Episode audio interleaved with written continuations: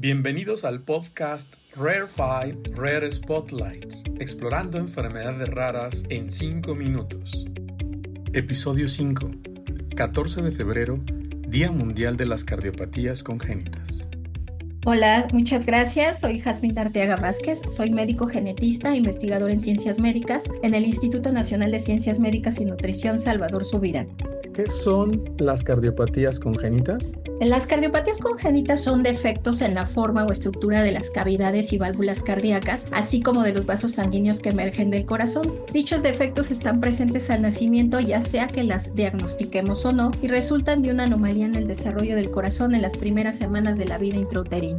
Las cardiopatías congénitas son el tipo de malformación más común y afectan a casi el 1% de todos los nacimientos. De acuerdo con datos de la Secretaría de Salud, en México nacen cada año entre 12.000 y 16.000 bebés con alguna malformación cardíaca y solo el 60% de estos recién nacidos vivos serán diagnosticados al nacimiento. Considerando estudios de investigación realizados en el Instituto Nacional de Cardiología, las cardiopatías congénitas más frecuentes en los niños son aquellas que afectan los ventrículos y las aurículas, el tabique que los separa, seguidas del conducto arterioso persistente. En cambio, en los adultos, la comunicación interauricular, interventricular y la tetralogía de Fallot son las tres más frecuentemente observadas. ¿Cómo se diagnostican las cardiopatías congénitas?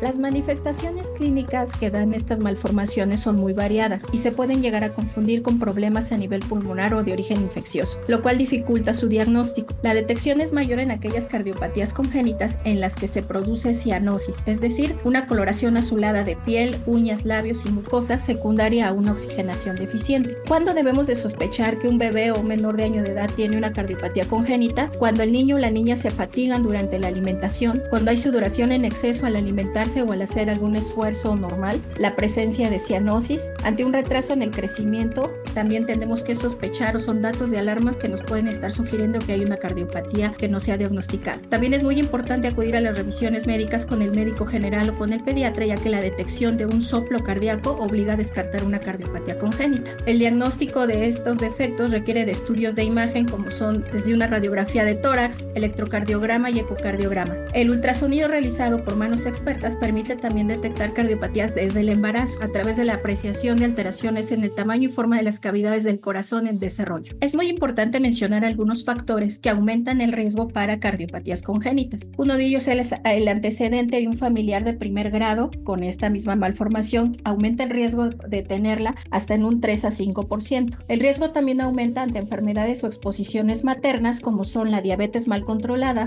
enfermedades de la colágena, que la madre tenga fenilcetonuria o la infección materna por rubiola. Por ejemplo, una madre con diabetes descontrolada tiene un riesgo de 3 a 20 veces más de tener un hijo con cardiopatía congénita comparado con una madre no diabética. La epilepsia materna también tiene un riesgo incrementado para tener hijos con cardiopatías congénitas, aunque aquí se atribuye más al empleo de los anticonvulsivantes para tratar las crisis epilépticas. Otras exposiciones maternas también incrementan la probabilidad de cardiopatías en el feto, como son el uso de algunos fármacos como el trimetropin con sulfametoxazol, derivados de la vitamina A o retinoides, el empleo de marihuana y solventes orgánicos.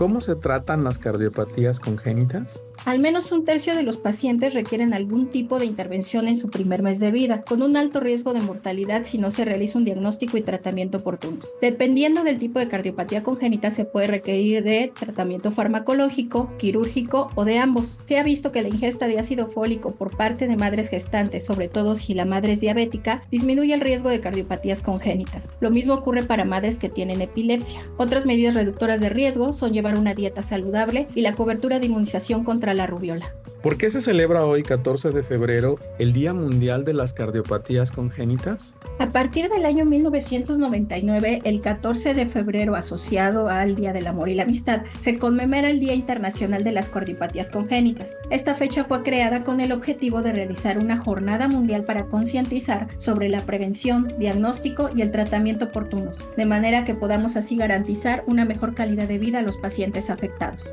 ¿En dónde podemos encontrar más información? Información al respecto pueden encontrarnos en las páginas de la Secretaría de Salud del Gobierno de México. La revista Archivos de Cardiología de México contiene información muy adecuada enfocada a la población mexicana. Y en el reporte anual de la International Clearinghouse for Beer Defects podemos encontrar también prevalencias de estas, así como factores de riesgo asociados.